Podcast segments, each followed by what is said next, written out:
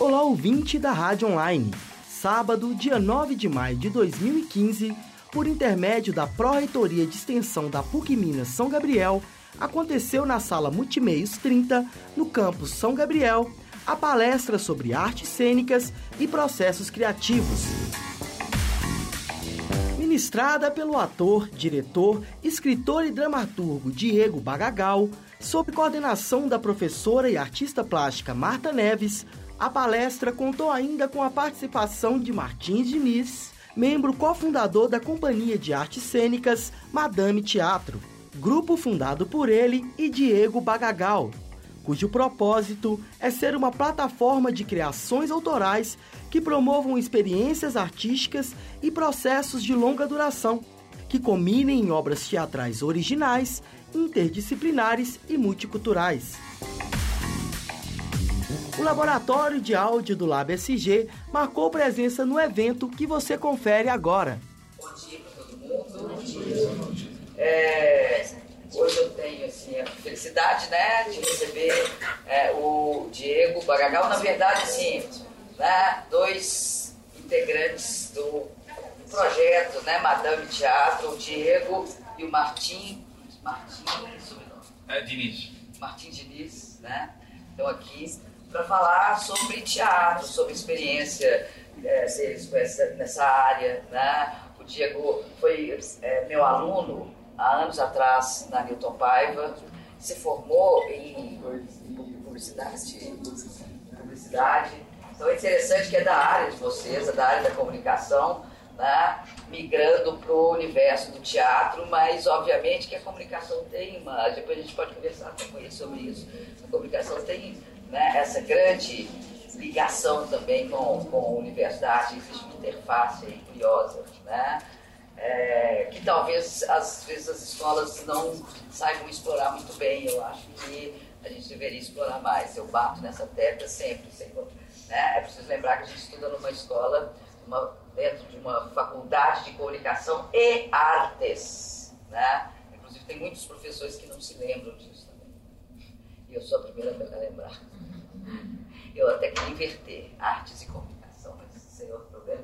Outra, outra história não, não cabe a mim, isso Deus me livre, não quero entrar nesse, nessa, né, nessa jogada de, de poderes, de política educacional, né, meandros de gestão de escola, Deus me livre fazer isso. Mas a gente deve, pode discutir. Né? É, então, vou passar a palavra para o Diego para falar um pouco sobre a experiência dele no teatro, os projetos dele, que ele pensa que é teatro, o que, que o teatro pode ser né, na vida da gente, na vida de quem faz e na vida de quem é espectador, né? Como é que a gente pode é, é, pensar essa conexão entre a arte e a vida. Né? Obrigada, Diego. Vamos lá, a gente vai bater um papo assim, mais informal. Né? Obrigado. Parece programa né, de TV, obrigado. é, eu não sei como começar. É, o teatro, ele passa muito pela ação, pela experiência. Ele não, não tem como passar de outra forma que não seja você viver alguma coisa. É, essa ideia de teatro e fingimento e mentira, isso é uma mentira. O teatro, na verdade, é uma vivência da verdade. Ela sempre então, por isso ele tem uma certa radicalidade, por isso eu acho que ele, é uma, ele, é, ele tem uma conexão com a comunicação que é é a, é a única comunicação que funciona. Porque ela é a mais pura e ela está ligada a uma coisa que chama liberdade de expressão. Não estou falando de todos os teatros, enfim, mas quando a gente conecta, o que é que é? Eu queria propor uma coisa para a gente começar, que é, é uma respiração. Isso é uma respiração que o Madame a gente. O Madame Teatro, eu vou explicar, não é um grupo, é uma plataforma onde a gente colabora com diferentes artistas de diferentes disciplinas. É, cada projeto é um, grupo, é um aglomerado de pessoas diferentes. Enfim, então. Mas tem uma coisa que a gente sempre faz antes de espetáculos, antes de processo, que é uma respiração específica que faz a gente estar no presente. É, que chama pranayama.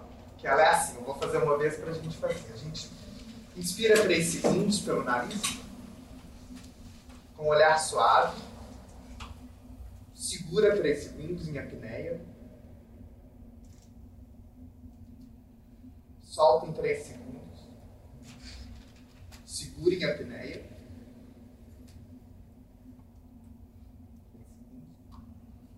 Pelo nariz. Vamos fazer? Então percebam só um pouco de vocês. Eu estou oferecendo para vocês uma experiência. Se vocês levarem essa experiência a sério, vocês vão perceber essa experiência.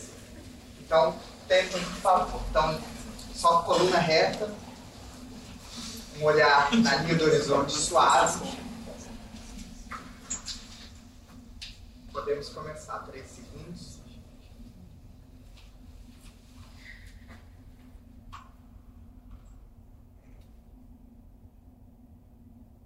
Segura, três, dois, um. Solta, três, dois, um. Segura. Inspira.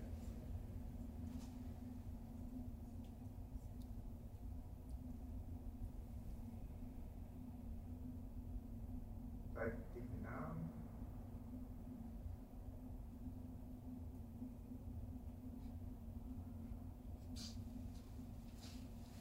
Bom, essa é uma, essa é uma respiração milenar.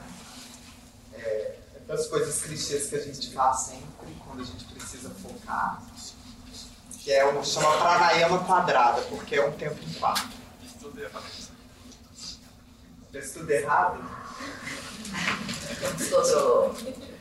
Mas depois eu te ensino. Mas é importante descontrolar também. É. Bom, eu vou começar, eu vou começar pelo fim. É, antes de eu falar o que é o Madame, o que, que a gente está buscando, quem que a gente é, passar algumas imagens, questionar, deixar vocês questionarem. É, esse ano, agosto, setembro, a gente tem uma estreia, convite da Funarte. E, então, cada projeto a gente tem a colaboração de, um- de uma pessoa específica. O Inovo, então, rapidamente, o Inovora Vergonha, que é o último, a gente teve uma colaboração com o PJ, J Quest, Quest, e com o André Cavazotti, que é o violinista barroco. Então, a gente trabalhou com uma pessoa extremamente erudita e outra da cultura pop para fazer um espetáculo que dialogasse com a música, com o universo do Oscar Wilde, que foi preso pela sua homossexualidade no século XIX. Anterior a isso foi o Bata Me Pop Witch, que era um espetáculo sobre transexualidade, migração ilegal, onde a gente dialogou muito com as artes plásticas, é, que é uma trilogia que dialoga com a cultura pop, uma trilogia que a Marta Neves colaborou em Pop Love, que foi o anterior a esse. Então, Me a gente trabalhou com objetos plásticos, o cenário eram obras é, em neon e em tridimen- tridimensionais.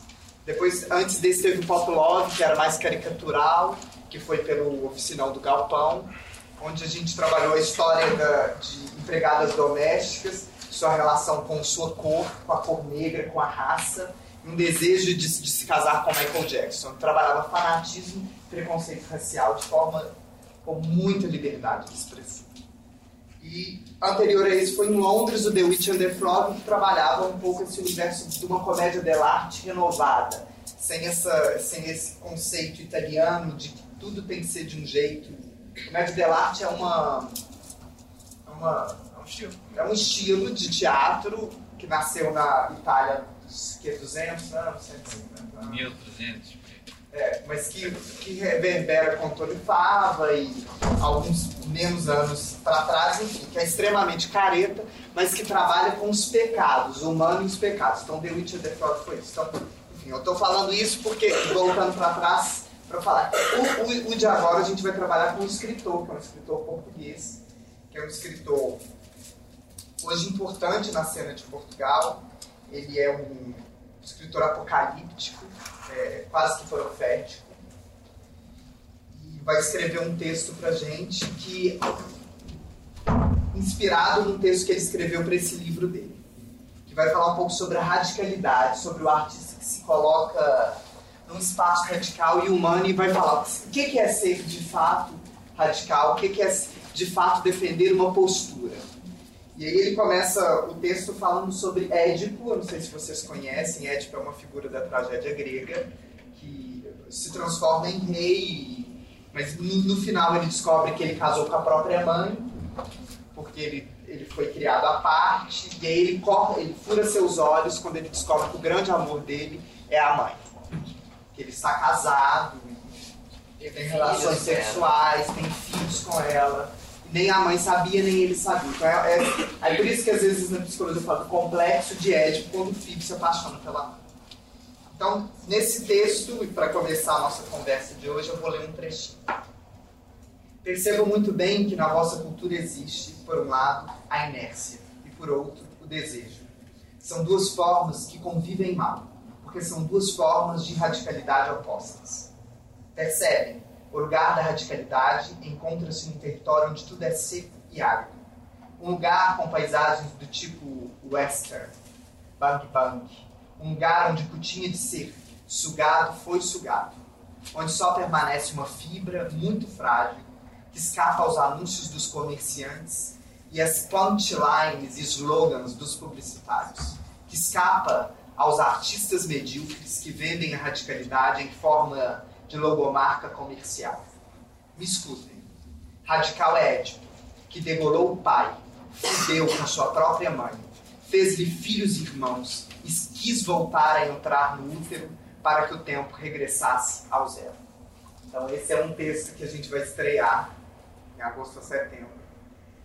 E quem vai dizer esse texto é Shakespeare, que é outro ser incrível, mas Kit, que a gente tem uma relação de Shakespeare como um deus, né? como algo longe da gente. Sendo que Shakespeare escrevia para o povo que mijava e cagava na frente dele, né? num, num, num,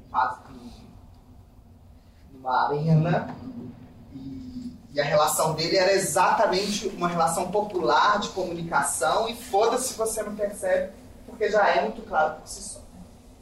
Bom, mas isso para fechar essa primeira parte. Bom, gente, eu sou do teatro, eu sou bem louco, então eu vou falar, vou voltar, vou esquecer o que eu disse. É isso.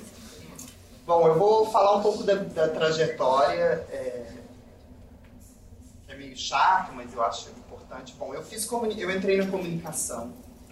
É, quando eu formei, eu, eu estudava no Colégio Arnaldo, que é uma escola de padres. Quando eu formei, eu prestei vestibular e o primeiro vestibular que eu prestei foi para Newton em publicidade. E aí eu tinha me inscrito em todas as outras universidades. Eu passei e imediatamente não fiz teste para mais nenhuma.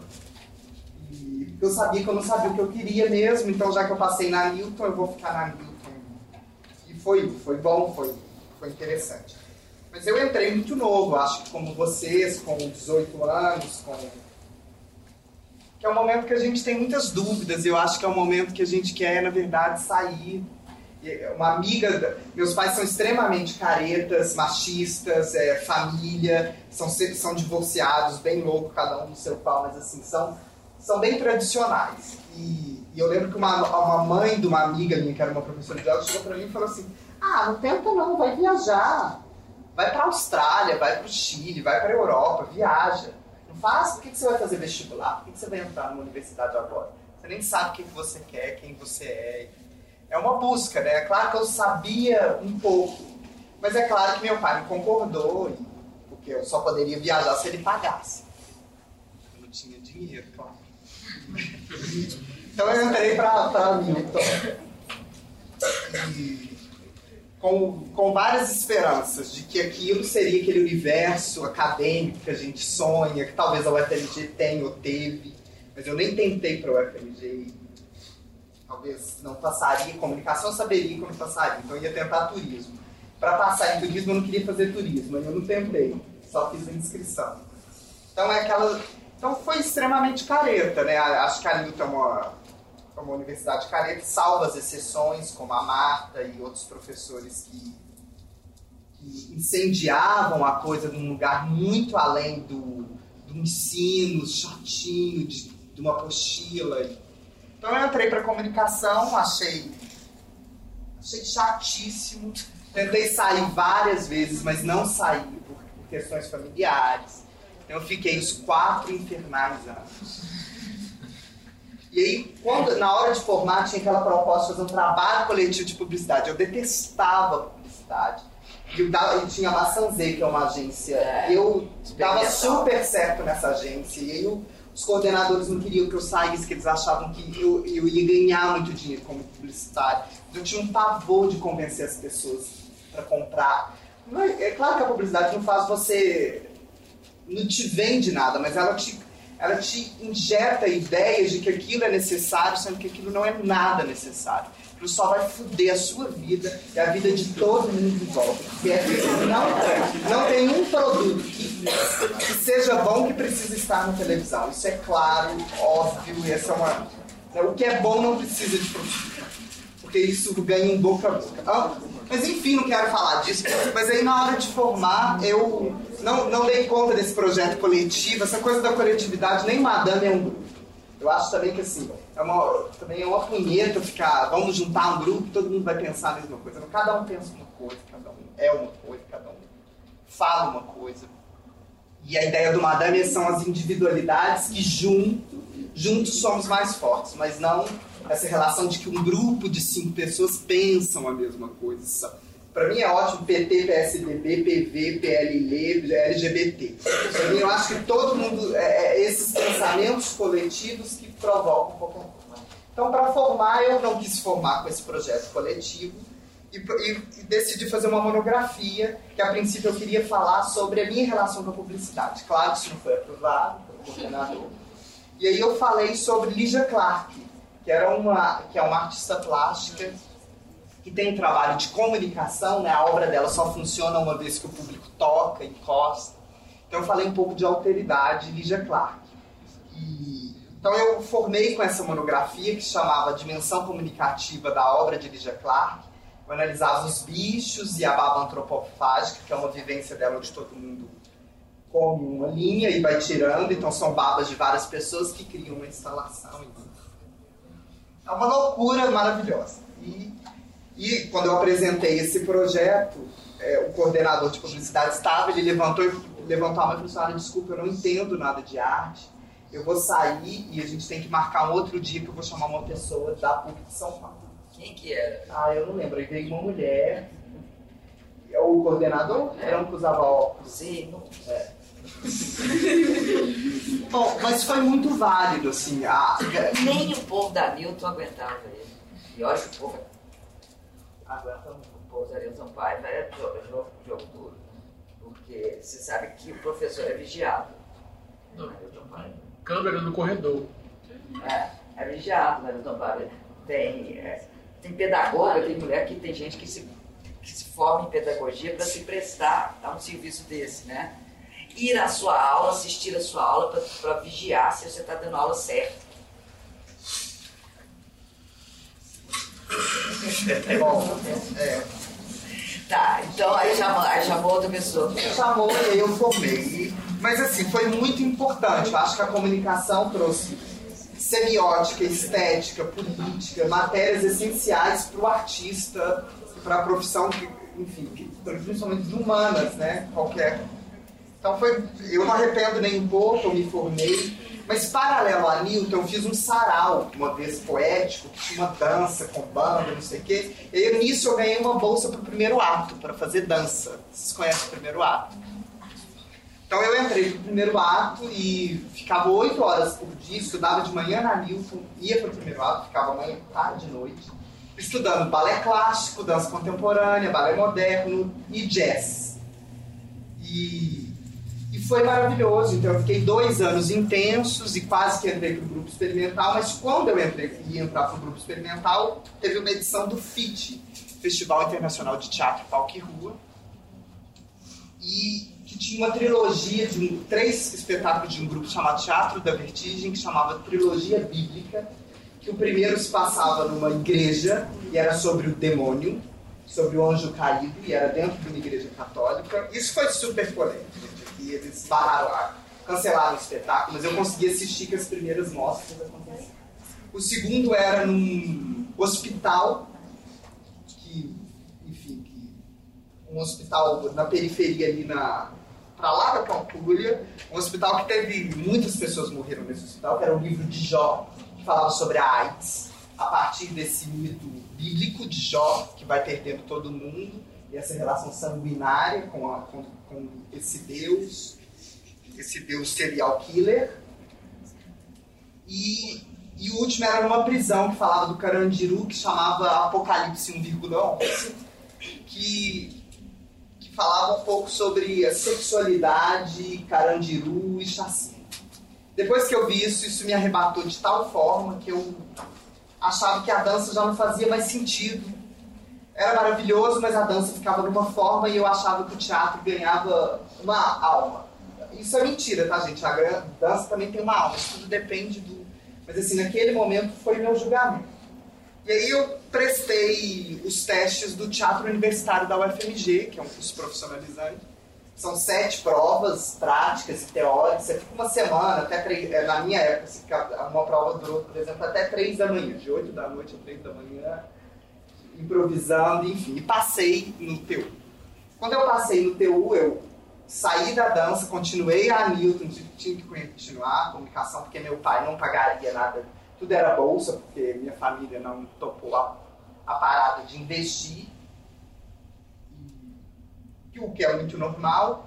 Então eu fui para o TU, isso em crise com a Newton, mas graças ao TU eu conseguia lidar com a comunicação, porque o, o desejo é muito importante, assim, pelo menos eu percebo na minha vida, assim, é, eu consigo ter um trabalho mais caretinha, desde que eu consiga reverberar nas coisas que eu acho que são importantes para mim. Me dá um tesão pro ter, me deixam com tesão. Né? Então eu entrei na, no TU, no TU encontrei algumas pessoas que, e a gente queria investigar o teatro infantil que a gente achava muito idiota, essa coisa de Puff, é, no palco, e a gente ficou dois anos estudando a criança para construir uma coisa para ela. Construímos o Lilimão, que foi um espetáculo, meu primeiro espetáculo profissional. Lilimão foi um espetáculo todo no escuro e que a gente inventou uma língua, então os pais entravam no lugar os malmolhes viam, tinha cena de menstruação, tudo que a gente estudou que a criança nessa fase de transição vivencia e que isso não se diz em casa, como menstruação, é, masturbação e mas não de forma pervertida, tá, gente, para criança. Então, enfim, a gente, graças a esse espetáculo, a gente, a gente fez com mil reais e a gente levava duas pessoas cada sessão. E a gente fazia para duas pessoas. Ah, é? é? Até que, de repente, veio uma crítica do Estado de Minas levar o filho dela. E a gente, e a relação... O espetáculo era feito para Pra, não, o espetáculo era feito para 20 pessoas, ah, para poucas. Ah. Mas iam duas, porque ninguém conhecia a gente e, essa crítica foi, o filho dela, ela, eu encontrei ela agora, estava na Secretaria de Estado, trabalhando com a Anastasia, e um dia ela me encontrou e veio me contar por que, ela escreveu aquela crítica, aquela crítica mudou vida. E ela, o filho dela ficou, viu o espetáculo e ficou uma semana brincando com. O Lilimão propunha uma coisa muito simples, que era é, entrar na, na sintonia da criança, então tudo era permitido, claro, com um nível de de respeito às relações cognitivas dela, enfim. E aí ela escreveu, essa crítica escreveu uma crítica. Esse filho infernizou ela, que era uma criancinha, ela escreveu uma crítica que foi meia página do Estado de Minas e naquela época se paga, né? Se pagava muito para ter reverberação midiática. E, e, a gente não pagava um real, a gente não tinha nem assessor de imprensa. E, enfim, isso lotou as sessões, a gente concorreu a muitos prêmios.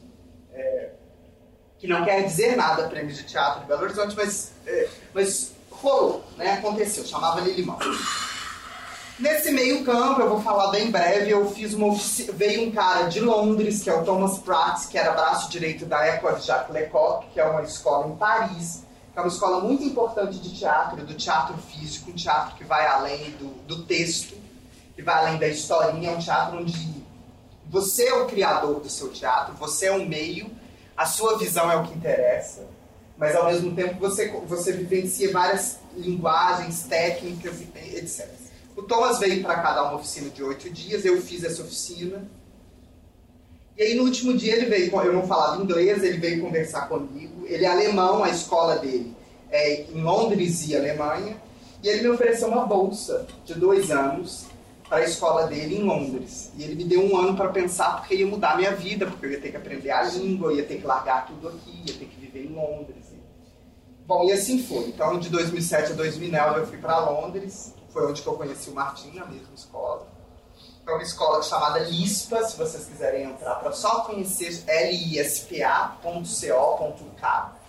o K de Reino Unido, né, United Kingdom, que é uma escola incrível onde é, o, o, individual é muito, o coletivo é muito importante, mas o individual que a pessoa quer, que ela vai descobrindo, é muito importante ela investigar. Então, seja isso em níveis estéticos, é, temáticos, é, de linguagens, comédia, tragédia, enfim, é uma escola incrível e que mudou a minha vida, obviamente. Então, depois de lá, e ela te abre tanto que você fica com essa relação que o mundo é muito mais próximo do que.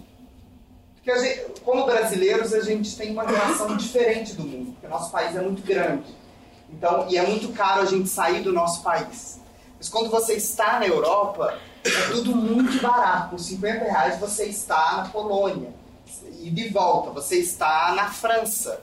Então não tem essa relação é, burguesa exatamente. Então, é, então, enfim, de lá eu fui para a Polônia, e vivenciei com o diretor do Grotowski Institute.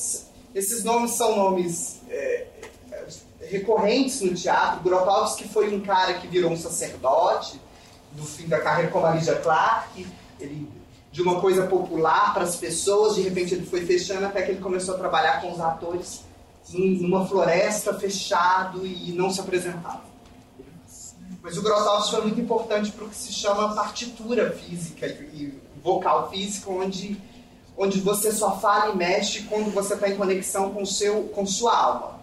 É meio hermético essa ideia, mas é, de fato ela acontece porque ele te dá uma, ele te dá uma experiência, como muitos performances, tem até essa relação com a performance, da experiência. Você precisa viver uma experiência, não fazer só um papel.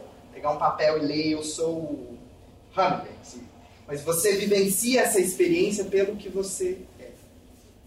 Fui para a Polônia, voltei para o Brasil e entrei no Oficinão do Galpão Senhor, que é um projeto é, anual. Cada ano é um diretor diferente. E cada diretor propõe um projeto de pesquisa com 15 atores profissionais que são selecionados ao longo de um mês. Então eu, eu, eu passei nisso, trazendo uma pesquisa que eu comecei na, em Londres, que era sobre a cultura pop e a infância. Essa minha relação com os ícones da Disney, essa relação alienada com Xuxa, ícones da Disney, uma relação completamente distanciada de uma, de uma vivência infantil verdadeira, né? Assim, de brincar, mas sim muito que você fica parado vendo televisão e essa foi a minha vivência. Então eu fiz o Pop Love, a Marta Neves participou oferecendo uma conversa sobre a cultura pop. A gente convidou algumas pessoas que a gente achava fundamentais para o entendimento do que, que seria.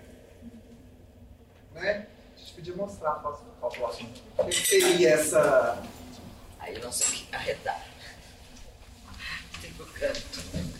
Eu não vou mostrar a foto de tudo, gente. Porque. Mas... Aí agora a gente pode inverter, né? Talvez até pagar. Bom, Pop Love é, contava a história de três empregadas brasileiras, empregadas domésticas, que tinham um sonho, ah, tinha uma promoção publicitária que era você pode casar com seu ídolo, Michael Jackson. Então elas vão fazer de tudo para casar com ele. Então tem esse motim bem, bem, bem idiota para falar da questão de raça. A empregada que ganha é a empregada negra e aí ela vai fazer, vai ter como Michael Jackson Michael Jackson N transformações, é exatamente como ela acha que ela deveria ser para ele, uma Barbie. Então essas são imagens, são as três empregadas. Essa é a equipe desse ídolo. E a gente trabalhou muito com objetos de cirurgia. As roupas eram de cirurgia plástica, eram de fato roupas de operação.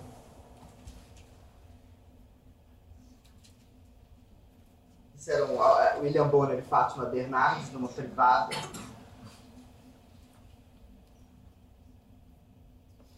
E tinha essa relação meio é, gringa de, do Brasil, um Brasil para gringo, o que, que eles imaginam? Então eles falavam o tempo todo dessas imagens de samba, macaco, é, clichê, né? é, do clichê. E tinha uma Amazônia, que era esse. A Amazônia era representada por esse letreiro de 5 metros de neon verde que não tinha relação nenhuma com de fato o que é a Amazônia, mas que é o que as pessoas acham que é a Amazônia. A tipografia da Coca-Cola. É, do, é da, e do Mate Couro. Sim. Os índios eram quadros bidimensionais com imagens de índios de outras culturas, como Pocahontas, índio americano, xamã. É bem bacana que é uma coisa de brincar com um imaginário sobre, é, sobre o Brasil, sobre a Amazônia, sobre o índio, que é misturado com as informações coletadas no mundo é, do desenho animado Exatamente. super popular, né, de massa, do, é, do dos, dos, filmes americanos de, de, aventuras, né, que na verdade são, revelam um, um, um, conhecimento que é desconhecimento. É desconhecimento. É o tempo todo a alienação é de, desse, dessa trilogia que eu chamei de trilogia Happy End, que começou em Londres com The Witch and the Fraud. Isso era uma, uma travesti, que era a Mulher Maravilha, que era a grande é, vedete desse, dessa promoção de. Era uma publicitária, né? Era, é. E aí essa negra vira o que ela sempre desejou: branca, loura, magra, linda. Isso era o thriller. Aí a gente fazia o thriller nesse espaço, a gente fazia só os movimentos do clip thriller. Foi um espetáculo que foi interessante, a gente teve um teve boas discussões de pessoas gostando de pessoas detestando. É, como então nesse sentido eu acho que ele foi bom. Eu acho que hoje o Madame está num outro momento, a gente não faria novamente, mas foi um espetáculo que acendeu a discussão sobre essa coisa racial e brasileira de nós como mestiços de forma muito clara. Uhum. Isso polemizou muito porque nós temos dificuldade de falar da nossa da, da, da, nossa raça, que é uma mistura, que é uma enfim, era uma comédia, então isso também é fácil, né? Aí as pessoas vão rindo e não percebem que na verdade a gente está falando, dando de uma coisa. A gente está enfiando o dedo no cu, basicamente. É. e, então, bom, para terminar, essa, eu não mostrei o primeiro, que é de Londres, eu nem trouxe, porque senão fica muito longo. O Paulo Love era o segundo, e o terceiro era o Barton, que já falava sobre é, transexualidade, é, sobre esse universo gay, e ao mesmo tempo da imigração ilegal, quando essas pessoas vão viver fora do país, é, que é uma coisa muito comum, e elas vão buscar o, o final feliz delas como o europeu. Tem a ver com a minha vivência na Europa. Mas ela nunca vai ter final feliz europeu, porque ela não é princesa nem príncipe. Então, o, o, o Bata me mexe muito nos arquétipos do conto de fadas, mas de uma forma um pouco mais tropical. Mostra as fotos. Vamos.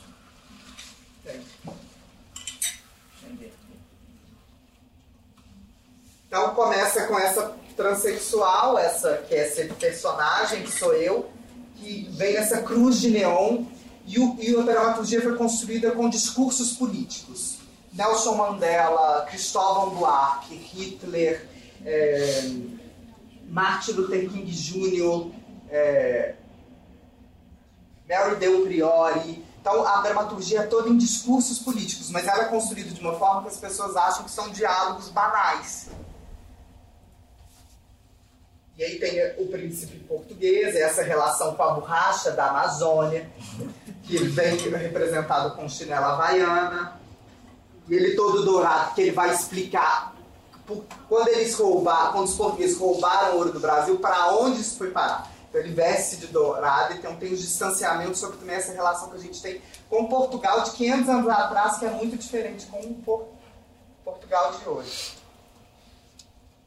Uma drag queen que vai lutar. Todos trabalham na Euro Disney, a ideia é essa. Todos trabalham, e ela vai lutar pelo direito final feliz. Só que ela não sabe nem falar inglês, porque ela é do Vale do Jequitinhonha. E de fato ela é do Vale do Jequitinhonha. Então, o espetáculo a gente ganhou um prêmio para fazer na Copa e a gente fez ele todo em inglês, que tem uma atriz que é australiana. Então era uma piada ele fazendo em inglês e a gente tentando traduzir, ninguém entendia, nem ele traduzindo, porque o inglês. Então tinha esse jogo de fato que é vou ir para um lugar, não sei falar a língua, que é maravilhoso, que é puro. Então era um personagem extremamente puro. Esse, esse, esse foi apresentado onde? Esse foi, a gente estreou o convite do VAC, Verão Arte Contemporânea. Mas foi em vários, fora daqui. A gente, foi, a gente, ó, a gente recebeu um convite maravilhoso para a Austrália, faltavam as passagens aéreas e o governo não deu, porque o tema era forte demais. Ah, Mas a gente ganhou um convite para o Sydney Gay and Lesbian, Mardi Ah. Gras, Ah, que tem a tá. abertura da Kylie Minogue. Ah. Ia ser incrível, mas a gente não foi por causa disso. Penso, porque essa coisa das misturas de línguas É. ia ser muito interessante. Aí a gente apresentou em alguns festivais, a gente foi pro Vale do Jequitinhonha, Ah, foi que uma experiência incrível. E a Copa, as- a- no ano da Copa, eles selecionaram duas produções de teatro de cada estado da Copa, e uma delas foi o Bátano. E aí foi. Enfim. E aí todos eram assassinados, porque tinha, não tem nessas fotos, mas tinha. A Ku Klux Klan era parte do espetáculo, então sempre entravam o Ku Klux Klan dançando, e de repente um personagem era assassinado. E, e o final era um grande vídeo projeção com os enforcamentos de homossexuais isso do mundo todo, incluindo a América Central, a América Latina. Aqui mesmo na Savassi, né, os skinheads têm anualmente atacados. Então o final terminava com um sambão, liberdade, liberdade, com essas projeções. Então eu tinha essa princesa, que era essa relação dessa mulher perfeita, que de fato é a Rosa, a Rosa Antunes, que é uma bailarina maravilhosa, que representa muito bem essa mulher loura, é, linda, que falava um pouco dessa alienação com a beleza. O Martim era o português. Pode passar, mano. E a Libby fazia um transexual feminino, como uma Tammy Gretchen, uma mulher que descobre que na verdade ela é homem. E a Libby, que, que tem essas questões, ela era um He-Man, porque todos eram personagens, então todos se vestiam. Então ela era um He-Man, ela não conseguia ser a She-Ra. Então o jogo dela era, vai ser o He-Man porque ela quer ser. E aí mostra a passagem dela virando homem durante o espetáculo. E todos tentam salvar o mundo e no final todos morrem. E aí tem uma relação de, de pesquisa, pesquisa física que a gente fez, que é o sadomasoquismo. O espetáculo todo é um jogo, ou de bater e apanhar. Mostra um vídeo que tem que foi tirado do fim do espetáculo, foi gravado com. É muito simples que mostra o fim do espetáculo. Eu acho que não vai ter talvez som. Ver. É, mas aí mostra a imagem, são é uns 20 segundos. Aí tem. Vai ter.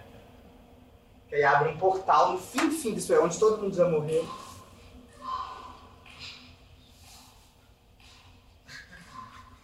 Apanhando mesmo, tá? Mentira. E isso vai apagando e acendendo e são três minutos de apanhar e, e- e- e sons de dor. E acaba. Esse é o Batani. Que termina essa, essa pesquisa com. Essa tá uma pesquisa, eu acho também brega, né? É, tá, tá na pesquisa. moda, né? Todo Mas artista não- faz muita pesquisa. Muita, e não, não faz nada. Então vamos falar o quê? Uma investigação, uma busca? Essa busca com, com uma relação que eu tive com a minha infância, com a infância das pessoas que eu convivia. Que eu nasci nos anos 80, então eu tenho uma relação de infância muito diferente da do Martim. Inclusive, o processo teve muitas discussões, porque a relação dele de infância muito diferente. A minha relação passa muito por Xuxa, desenho animado, e que é extremamente alienante, colorida e propõe que a gente vai ser feliz algum dia. E a gente descobre que não, que pra gente ser feliz a gente ter que fazer muito aquele pranayama. Mas a Xuxa não diz isso, então a gente aprende com ela. Então bebe desse universo de Xuxa, e eu ainda tenho sonho de fazer um espetáculo de Xuxa, sei que ela vai me processar, então eu estou esperando um tempo fazer algumas coisas mais pra.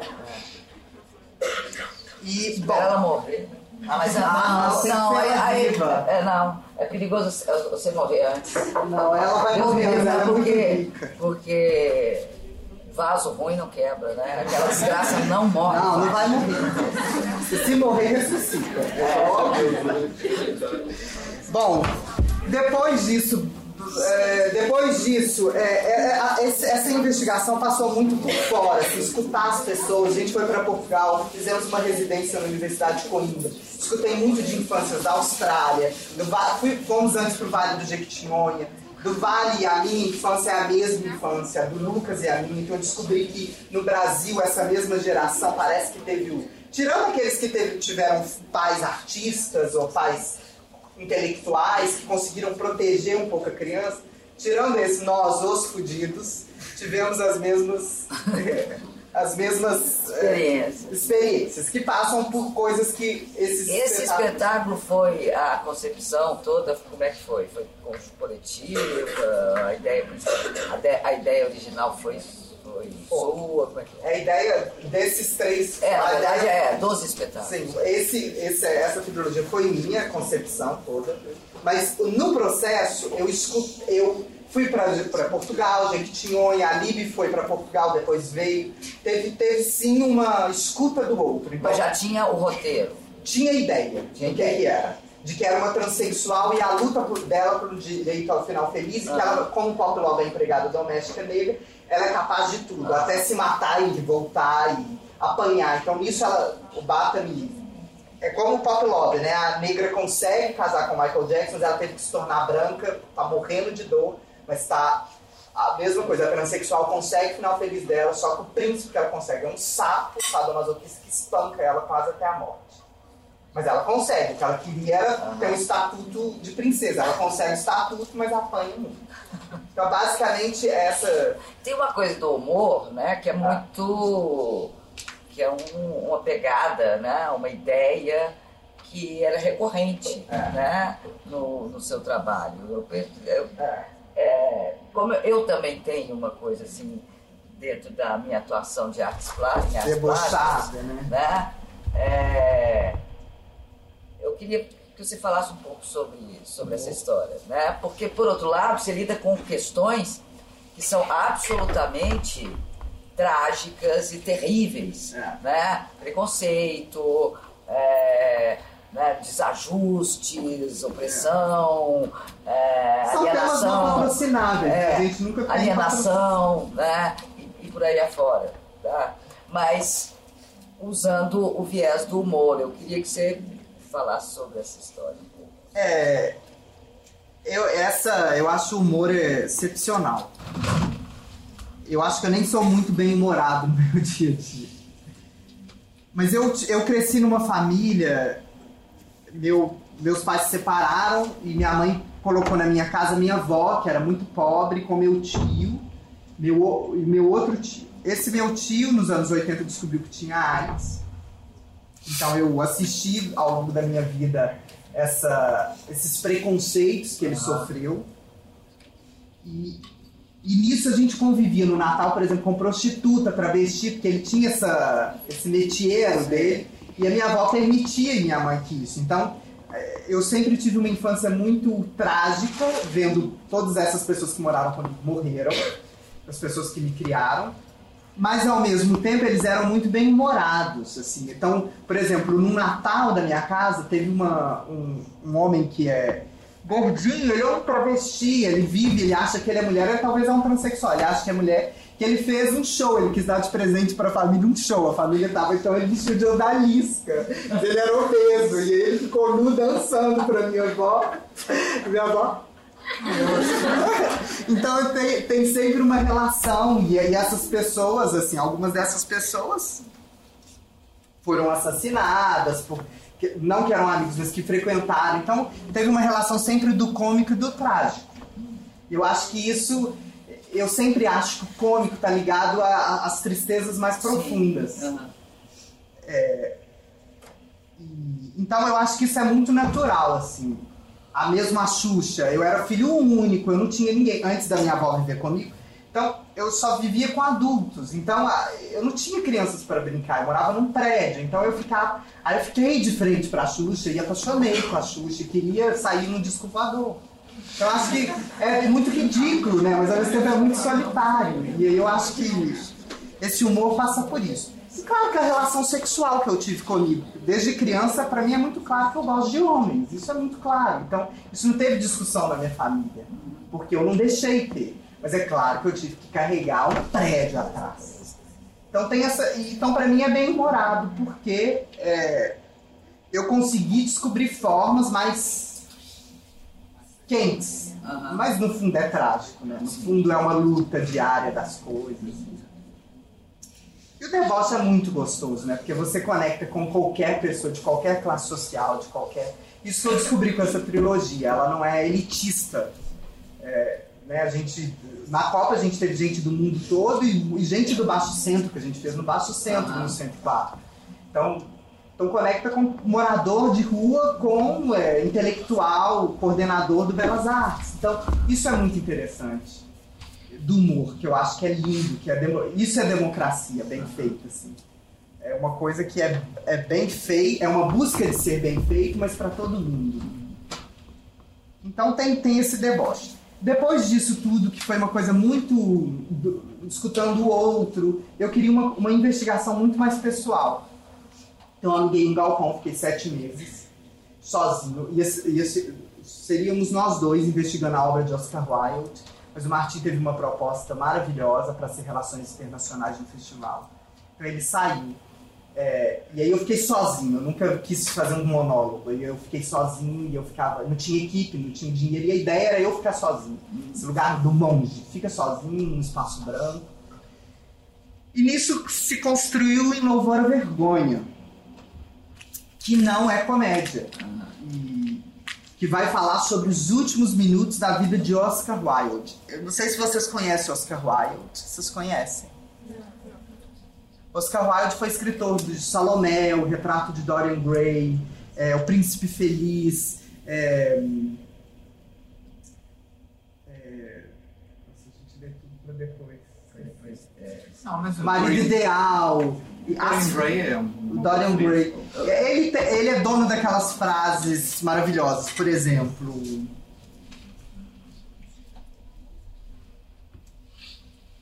Nesse mundo, todo mundo está na sarjeta. A diferença é que alguns estão olhando para o céu.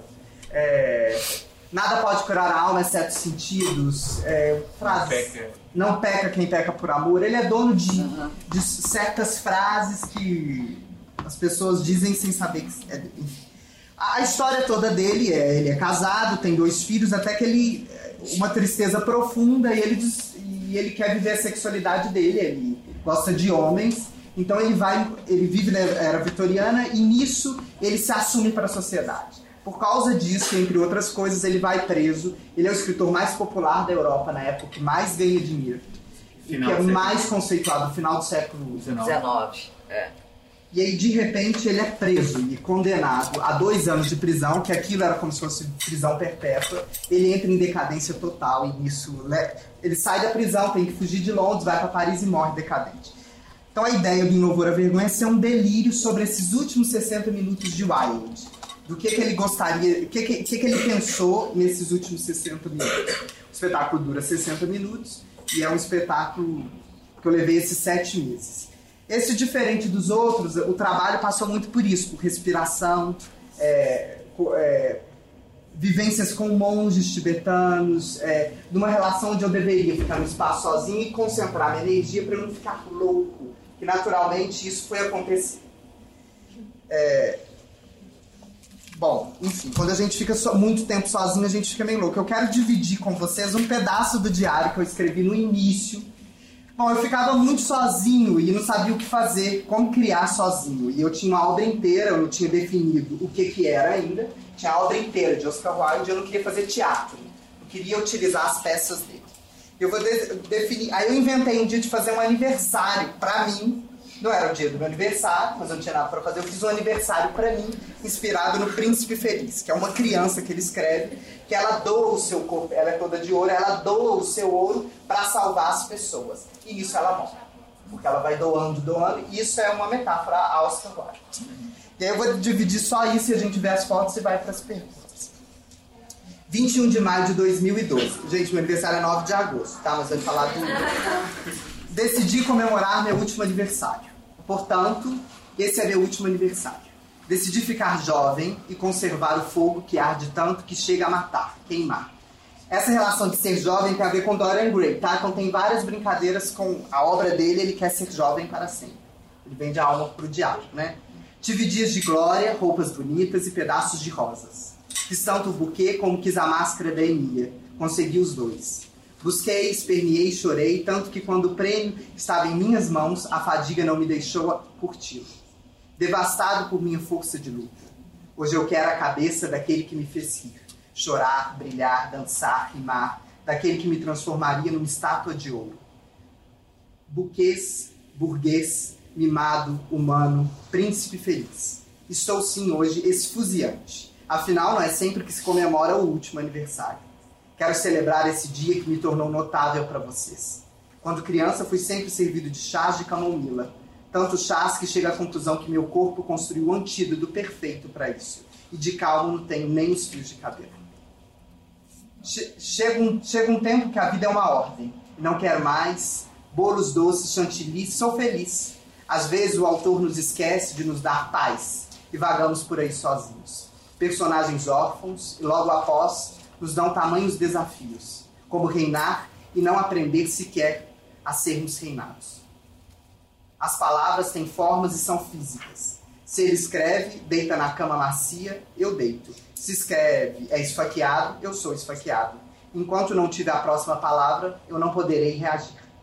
Então chega o teatro e me dá forma. Então posso reagir, mas a quem, se aqui estou sozinho? Mas a quem reagirei? Sou um príncipe notável, feliz, gigante. E hoje comemoro o meu último aniversário. O meu último aniversário. Notabilíssimo, o meu último aniversário. Sozinho, mas com um autor, Mr. Oscar Wilde, que posa de sodomita. Então esse foi depois que eu tentei essa vivência de comemorar o meu último aniversário, que tinha a ver com a obra dele, e não deu certo. Fiz bolo, balão, foi confete, foi ridículo, e eu fiquei triste, chorei muito, porque eu não porque foi horrível. Eu não sei onde eu mexi. Mas vamos ver as fotos. Sozinho? Sozinho.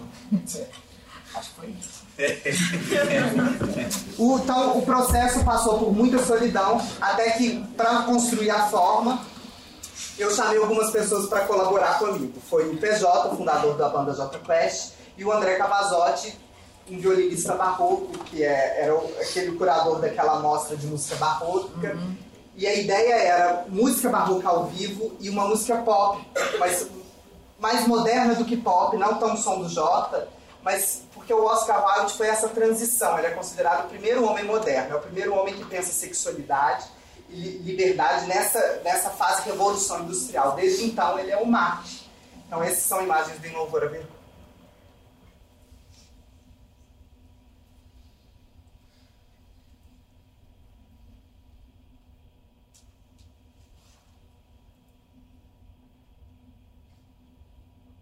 Espetáculo é muito escuro, é muito silencioso, apesar de ter momentos de música, de terem esses momentos. E é um, momento, é um espetáculo catártico, porque a gente teve experiências muito fortes de pessoas em prantos. Teve uma vez, inclusive, que a gente não conseguiu nem terminar o espetáculo. Era um espetáculo que fala de morte e de amor. E não é um espetáculo do amor gay, do amor entre homens, mas do amor, do, da liberdade do amor, para o homem, para a mulher, para o bicho, para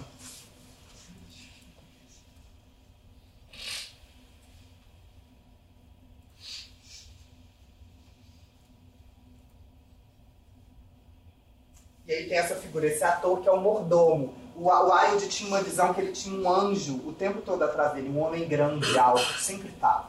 Principalmente na cadeia ele teve esses delírios. Então essa pessoa era silenciosa e fazia só esses. só passava, perpassava, perambulava, era um sonâmbulo pelo espaço. E e para terminar, eu vou mostrar um vídeo que é um. Esse é uma parte de texto que é o discurso que Oscar Wilde deu na prisão, quando perguntaram para ele, que foi o que incriminou ele. Falou o que é o amor que não ousa dizer seu nome. Ele assinava nas cartas para o amor da vida dele, que foi o Al, Alfredo, Alfred, que era um burguês. Na verdade, era um aristocrata, bem, bem mais novo que ele. Para não assinar o nome dele, que era um nome masculino, ele assinava o amor que não ousa dizer seu nome. E o juiz chega uma hora e fala, mas o que, que é o amor que não ousa dizer seu nome? E já sabendo o que, que é, e o Wilde faz esse discurso pra gente terminar e fazer uns minutinhos de tempo. Será que tá com som? O som tá legal lá? Vamos ver se dá pra aumentar. Isso foi filmado no ensaio, tá? Não é a filmagem oficial. É um ensaio. Tá, tá no site. Não tem como pôr mais alto. Acho que dá. Se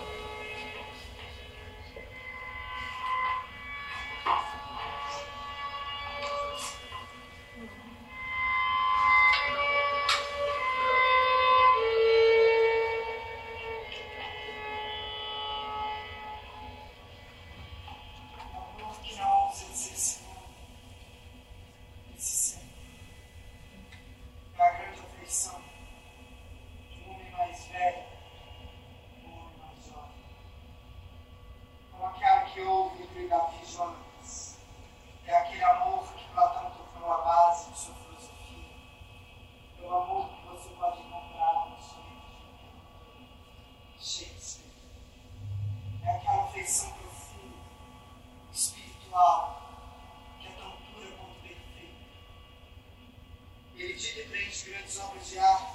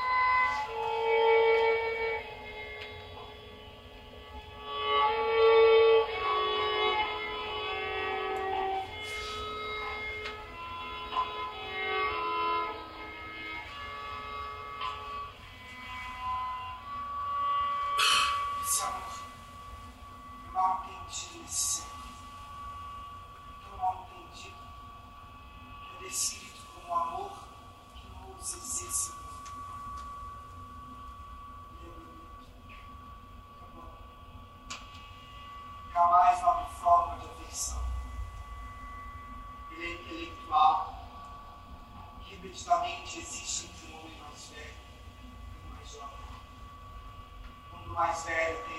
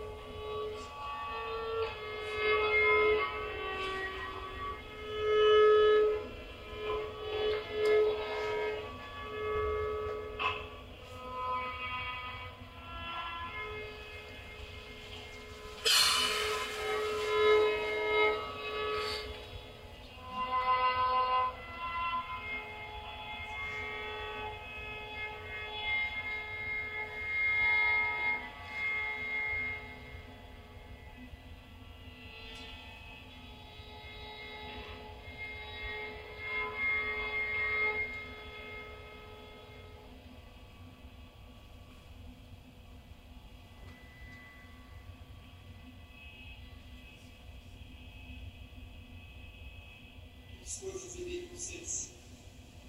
O mundo não entende. O mundo zomba desse amor.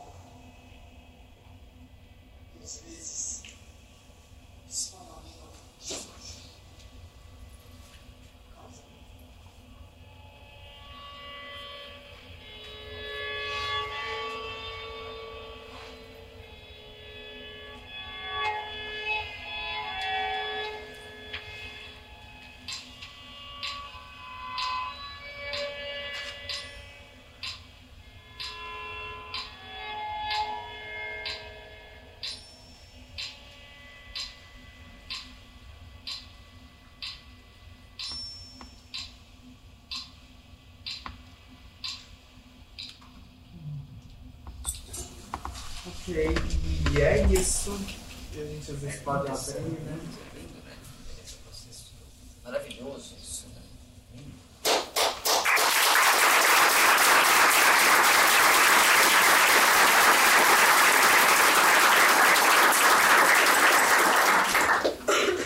É, nossa, maravilhoso, muito bonito, né? Muito bonito. A gente deve fazer uma temporada de despedida. A gente não gosta dessa ideia de ficar 10 anos como esse espetáculo, então a gente deve fazer uma temporada como o último aniversário do meu avô. É? É, minha avisa que eu, quero. Tem, depois a gente tem um site, madameteatro.com, e a gente tem uma página no Facebook que a gente nem divulga muito, porque a gente gosta que as pessoas descubram, é melhor o like.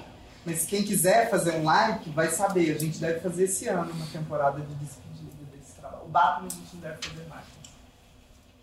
É, eu coloquei na minha página lá também no Face O site. o, site, porque eu tinha divulgado inicialmente o antigo É. site seu, né, do, do diegobagagal.com, e esse é mais atual, e, e é um site bacana, né, tá, tá- tá bonito, tem vários trechos do processo. Ah, pois é, você podia até falar um pouco, assim, eu, eu já estou querendo Aham.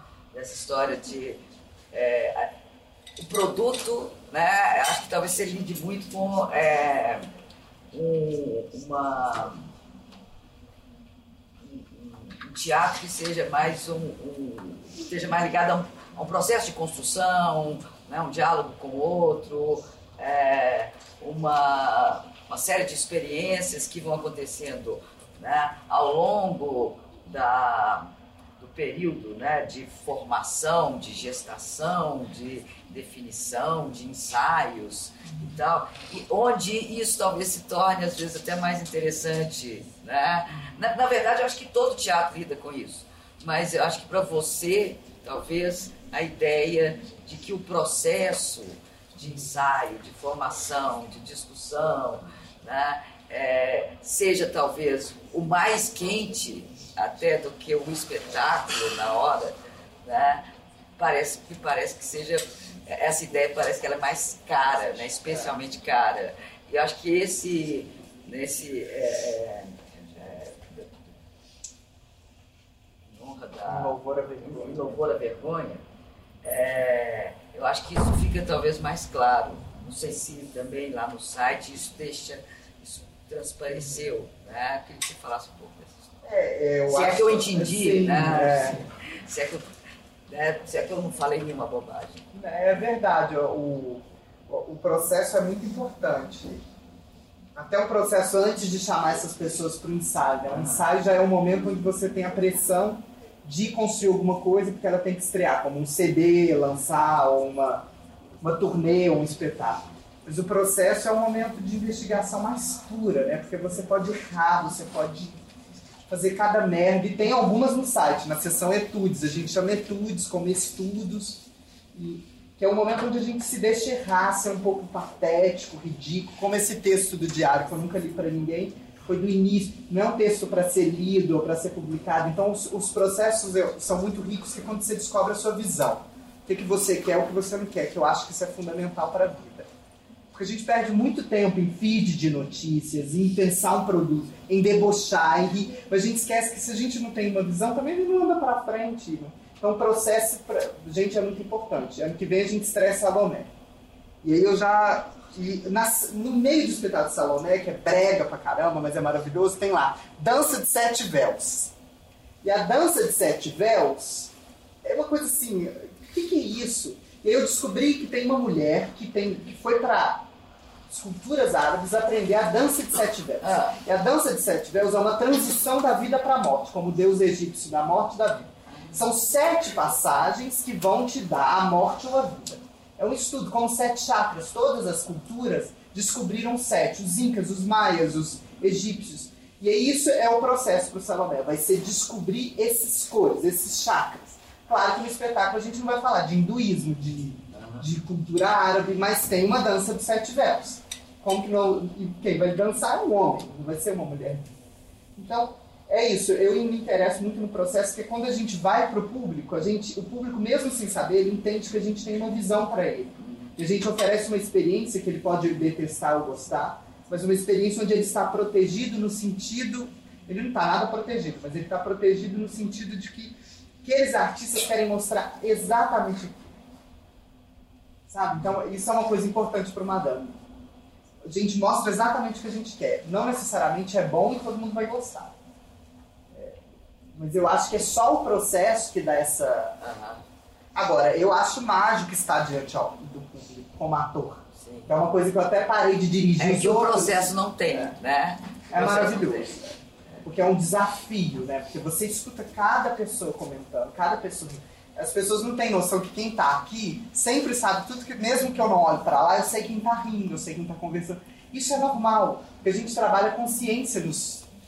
Né? a gente- é uma- o teatro, é- é- o- as respirações são uma dilatação de consciência, né?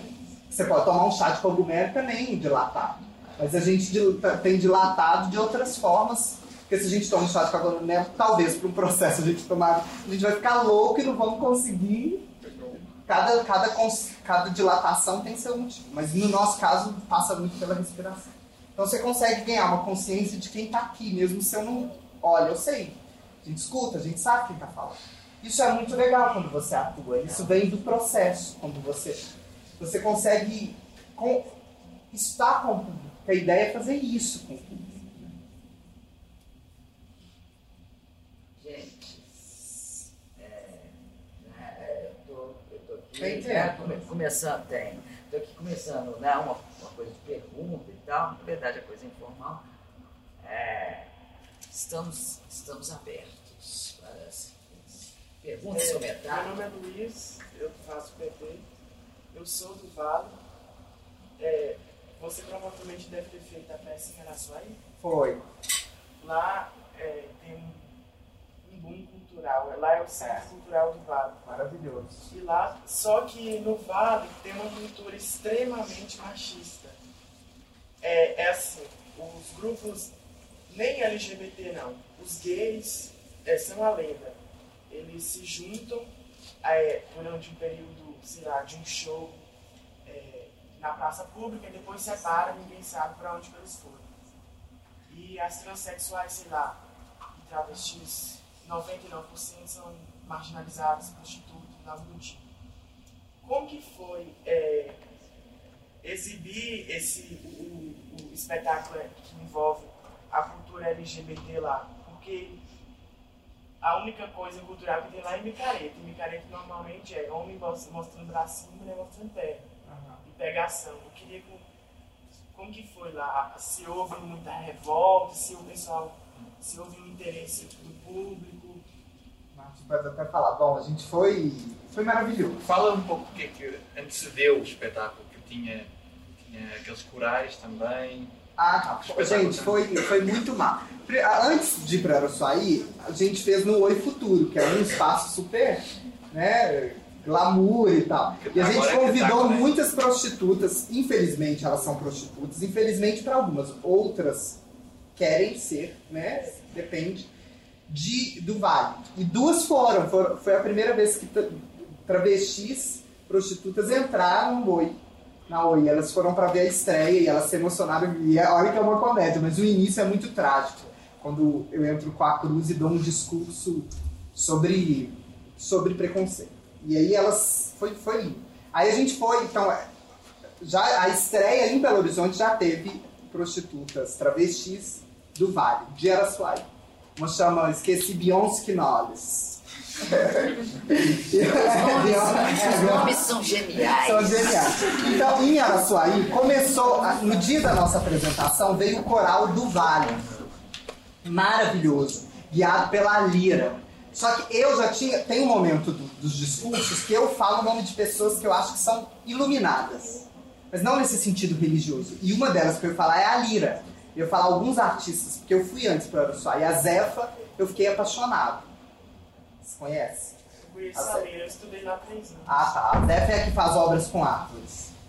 E aí, então começou com esse coral cantando músicas da igreja, coisa mais linda, só que não tem nada a ver com data. E logo a seguir eu já tava atrás da cortina, né? Não, a gente é, com essa cruz de neon, quase nu. E esse assim, cantando com a Líria, o Vale do Jequitinhonha, as crianças, sei lá, cantando. Meu Deus, eles, não- eles convidaram, não sabem o que, que a gente vai fazer. E aí de repente acabou, abriu a cortina e já é uma música, uma guitarra, e eu já começo a gritar, gritar. E aí foi muito lindo, porque aí teve um momento que eu, eu homenageei a Líria, eu já tinha, já tinha tido a intenção, mas eu não sabia que ela estava em Araçuaí, que ela viaja muito.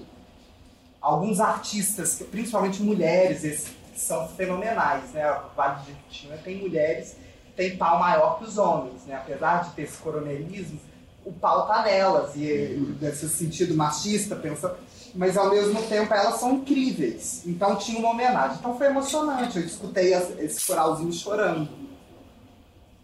Foi super bem recebido. Tinha gente em pé, porque não coube, tinha mais de 400 pessoas. Foi no espaço da Lua? É, o espaço tinha para 200 pessoas, tinham mais de 400, tinha gente em cima, gente em pé. É, que to- e ficaram 50 minutos em pé. No final a gente com, com conversou. o ar-condicionado desligado. E aí eu peço sempre para desligar, que é sempre polêmico, lá é quente, 40 graus, mas por causa da voz, porque senão não escutam a gente. Em louvor mesmo é por causa do violino barroco desafina. Eu sempre peço para desligar o ar-condicionado e isso sempre. Para que a voz chegue, tananã, ninguém adoeça. Então, e foi silêncio, as pessoas participando. A gente depois eu fiquei para conversar com as pessoas que queriam. Foi lindo. Eu acho vale acho vale um lugar que eu gostaria ainda de um dia me dedicar um tempo para construir alguma coisa. Talvez sobre sexualidade, que é um tema recorrente do Madame. Não sei sobre essas mulheres, sobre a, a- né, quem funda a Oroçaí é uma prostituta, né? Então, então não sei. É, foi lindo. Funda o que? Quem cidade? fundou a cidade é uma prostituta. Era um cabaré. Você também, de lá? Sou irmão gêmeo. É, é lindo, a história de Araçuaí é linda, né? O vale é lindo. Eles sentam separados para não dar na vida. Mas mesmo é, Jornalismo e publicidade. essas brigam. Ah,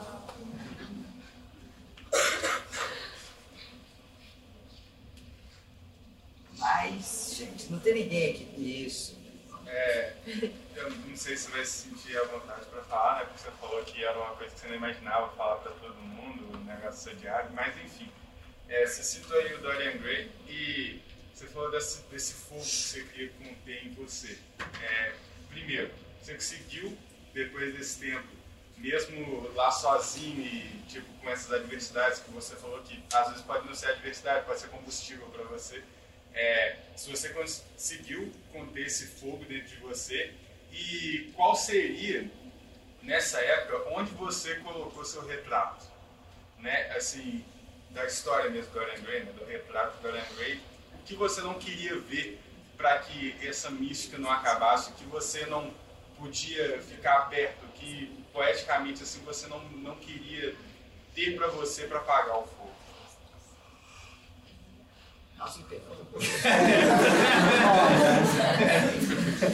Eu acho que eu não contive o fogo e o louvor é- e cada vez mais eu te- tô tentando incendiar as pessoas, assim, tem essa relação de que por isso que a gente tem ter, eh, investigado algumas coisas para proteger os trabalhos.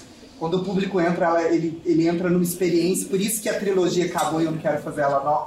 Não que eu não volte para comédia, o próximo tem isso, acho maravilhoso, mas porque pra, você precisa ser mais intimista o trabalho para você oferecer uma experiência. Se eu faço Batman para 500, 700 mil pessoas, é mais difícil. Então, eu acho que eu- descobri isso, que o, fo- o fogo, eu fui para médico, fui para muitas coisas, mas descobri que eu nunca tomei um remédio psiquiátrico justamente que- porque meus médicos acham que o meu motor é o meu fogo.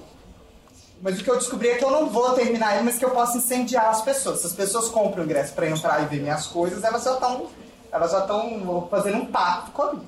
E eu vou incendiar mesmo. Então é- essa é uma relação cada vez mais clara, mas um pouco hermética, mas que tem acontecido, né? Principalmente os últimos do Bata e o Prince, Prince, principalmente o Louvor à Vergonha, porque eu faço para 100 pessoas no máximo. E gostaria ainda de fazer para duas pessoas algumas coisas. E, e aí o É meu uma coisa diferente da ideia de espetáculo. de espe- né? é um espetáculo para você. É. né? E aí isso é muito. Cada vez mais eu acho que a gente. Talvez Salomé é mais gente, mas o próximo já é pouca gente. Tanto é que em Louvor a gente tinha que abrir sessão extra, as pessoas ficavam esperando. É, é físico, aquele é a parte menos física. Então você, eu abri para que todo mundo pudesse ver, mas eu não deixava mais do que aquele limite 50, 70 minutos. Agora, o meu retrato do Dorian Gray, eu não sei, me veio, me veio medos da velhice, claro, porque o Wilde né, tenta construir uma juventude, essa coisa do Dorian que é aterrorizante, mas ao mesmo tempo para o artista envelhecer é status, né? Envelhecer, eu sempre tive problema com meu rosto, no sinal as mídias eram o diretor mais jovem. É. Eu até hoje ainda recebo muita, toda a matéria tem, apesar de jovens, a juventude é uma coisa boa para não sei para quem. Porque a gente, né, o momento que a gente mesmo, então meu retrato, nesse momento eu tô deixando ele envelhecer, ao contrário do Wild, mas pode ser que eu depois aplique Botox, uns 20 anos. Mas é, não sei esse momento dessa pergunta do Dória, do pacto, é... Mas de, de que você precisa entender com quem você faz pacto. Você pode fazer pacto com coisas muito ruins. Isso é uma coisa que eu tento passar longe por, até mesmo porque o fogo já é muito intenso. Se você faz parte. É? Então, meu retrato eu tento ainda não pintá-lo, apesar do Martin estar tá numa fase que ele tem que pintar. O Adame está indo agora para um lado de pintura e ele está nesse trabalho de portraits, de tentar achar alguma coisa da pessoa que a pessoa não viu. Né? Parece que. Então, talvez o Madame vá, esse Shakespeare vai ter muitos retratos nossos, do nosso pior.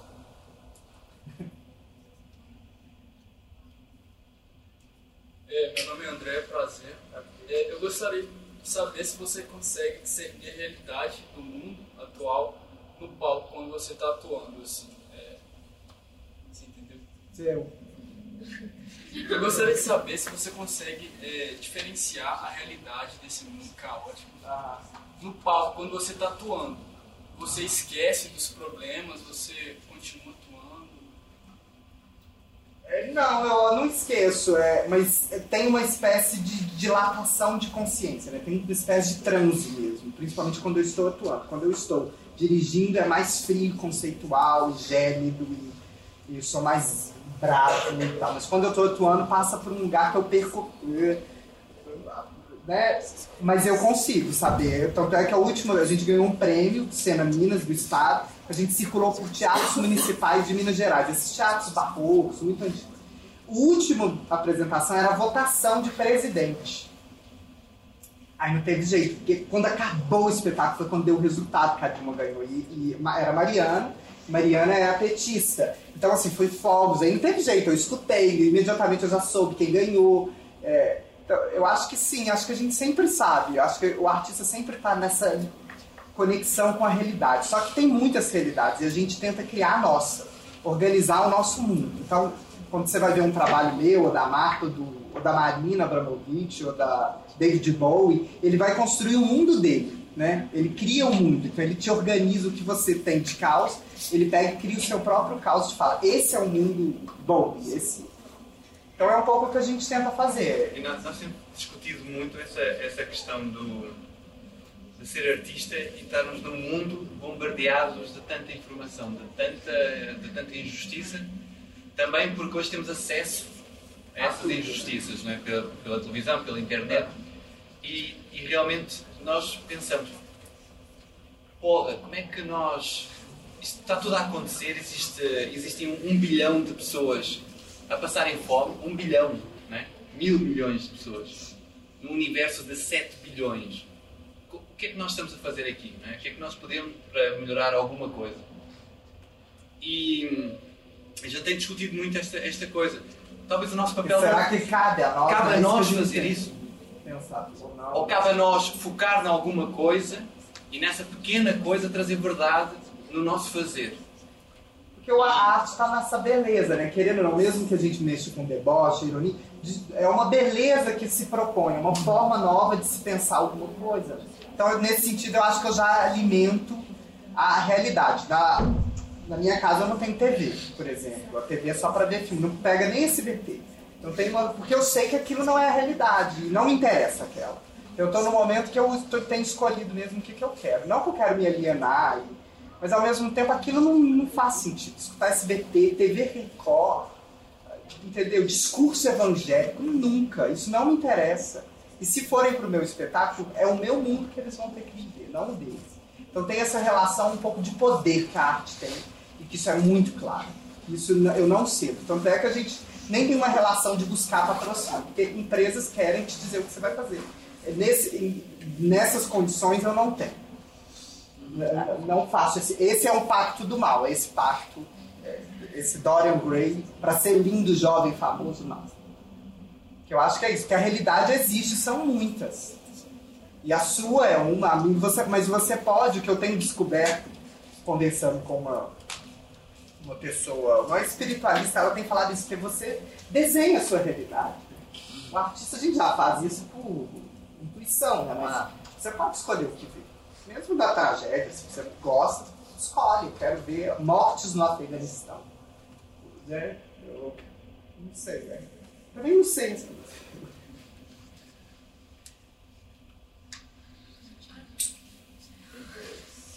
Tem ali no fundo?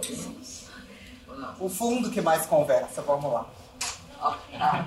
Não, acho que ela só espreguiçou. É, porque vocês trabalham com a temática que ainda é pouco abordada, né, sobre a transexualidade. É, nessa peça aí que vocês fizeram em Araçuaí. E eu vi, um, eu escutei um dado é, dito por uma transexual, e não sei até que ponto é verdade, mas uma a expectativa de vida hoje de uma, de uma transexual é de 30 anos no Brasil. E existe um desgaste físico, um desgaste emocional por parte de vocês para fazer esse tipo de peça e para, não sei se de forma sutil ou se de forma mais, é, mais na cara, de abordar esse tema. E aí quando vocês recebem a proposta de ir para a Austrália e para outro país, enfim, e o governo fala não porque a temática é muito forte. Eu queria saber como é lidar com essa frustração, entendendo que é, é uma realidade, que isso tem que ser tratado com mais naturalidade, não existe nada de Eu acho que na verdade assim, não é uma, uma coisa nova. Os artistas dos anos 70, 60, gente, foram muito além do que, gente- do que eu vou. Eu acho que a gente encaretou de um tal forma que hoje as coisas parecem que são novas. Mas as pessoas já fizeram coisas que assim, que eu olho e falo, meu pessoal- Deus, eu não sou metade, não tenho metade. pessoal dos croquetes. Zizi Croquettes fez aquilo genialmente que não sei se eu tenho coragem para tanto. Então tem essa relação. Agora, eu não sofro, eu acho que eu não mexo nesse tema de forma política ou LGBT, assim. Não é nesse sentido, tanto é que os personagens, cada um tem sua Mais sexualidade e fala de. Mas eu mexo na beleza, então eu tenho muito prazer em mexer mesmo com essas mortes. Porque dentro do universo, né, da realidade que eu construo, é tudo perfeito. E cabe ao público entender a merda que, que eu tô tocando, mas eu não mexi nesses pontos. Eu fui, tem uma transexual que tá na política no Secretaria de Estado, que ela, é- ela tem um departamento que a Aécio Neves deu pra ela. Eu fui conversar, pedi um apoio pra ela. Ela virou a cara. A Valkyria La Roche, por exemplo. Ela pouco se fudendo com transexual. Ela disse que você pode me dar um show na boate dela. eu Mas de ela, transexual. Ela é, ela é transexual? Eu acho que ela é ou só, transex, acho ou que é Ela é transexual, ela já deu, eu já, já foi uma palestra dela, É é, quando eu estudava na UNA, Ela ela, é. palestra lá, ela é transexual. Ah, ela- Agora, é- ela é Porque incrível. até, é, Ela até é onde eu sabia, ela, ela travesti. É, né? Ela não operou, mas ela, ela. Agora, ela é incrível, foi uma conversa maravilhosa. A mulher entende muito, tem um projeto nos cárceres incrível, mas não, nem ela apoiou. Depois disso, eu entendi, gente, se nem ela apoiou, sabe de uma coisa? Eu não tô mexendo mesmo com política. Não quero falar sobre o gay, não, não tô defendendo que gay é ser feliz, que as pessoas têm que ser gays.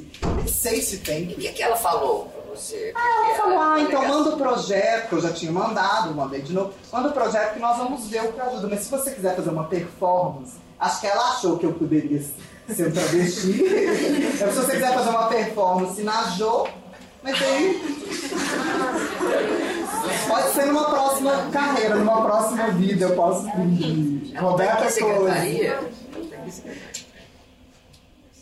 de, de direitos de sexualidade, Ah. direitos humanos, direitos humanos. Mas agora, foi incrível, ela é inteligentíssima, foi delicioso o papo, ela me explicou coisas muito interessantes. Agora, em termos de apoio, não. Mas sabe o que, que é também? Eu acho que ela não. Nem ela deve ter ela não, né? ela não, ela não tem uma experiência, uma vivência do mundo da, da esfera da arte maior, Não, entendeu? A, a experiência que ela chama de, né? Infelizmente, acho que ela talvez seja, imagino que a experiência dela no mundo da cultura, é essa cultura do gueto, da boate, da jo e tal, né? Então ela não tem dimensão daquilo que você está fazendo.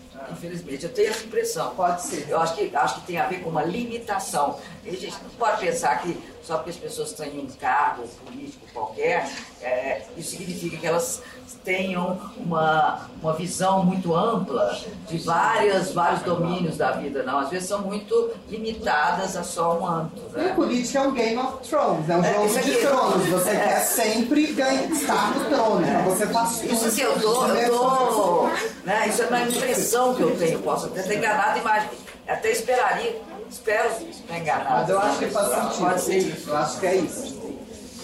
Eu não quero ser também leviana, né? Sim, mas eu acho que faz sentido. Ela escutou com, com bons ouvidos, mas, Mas esse tipo de reação que ela teve, me parece que é típica de alguém que não sabe, que não está familiarizada com o universo mais amplo cultural. Né? Tem essa impressão. Alguém queria perguntar uma coisa? Como espicha braço, ele, ah, não, é tão gostoso.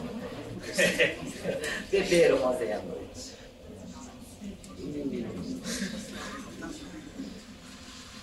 Mais alguém? Algum comentário, alguma pergunta? Bom, então acho que vou encerrar aqui porque já são. Tem gente que tem até atividade depois, não sei quantas horas. Onze.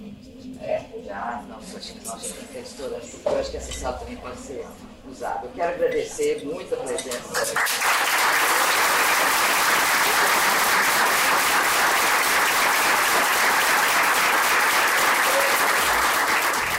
Esta foi mais uma cobertura de eventos acadêmicos pelo Lab SG.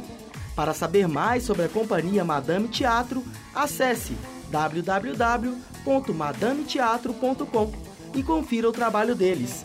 Eu sou o Ranier Alves, obrigado e até mais.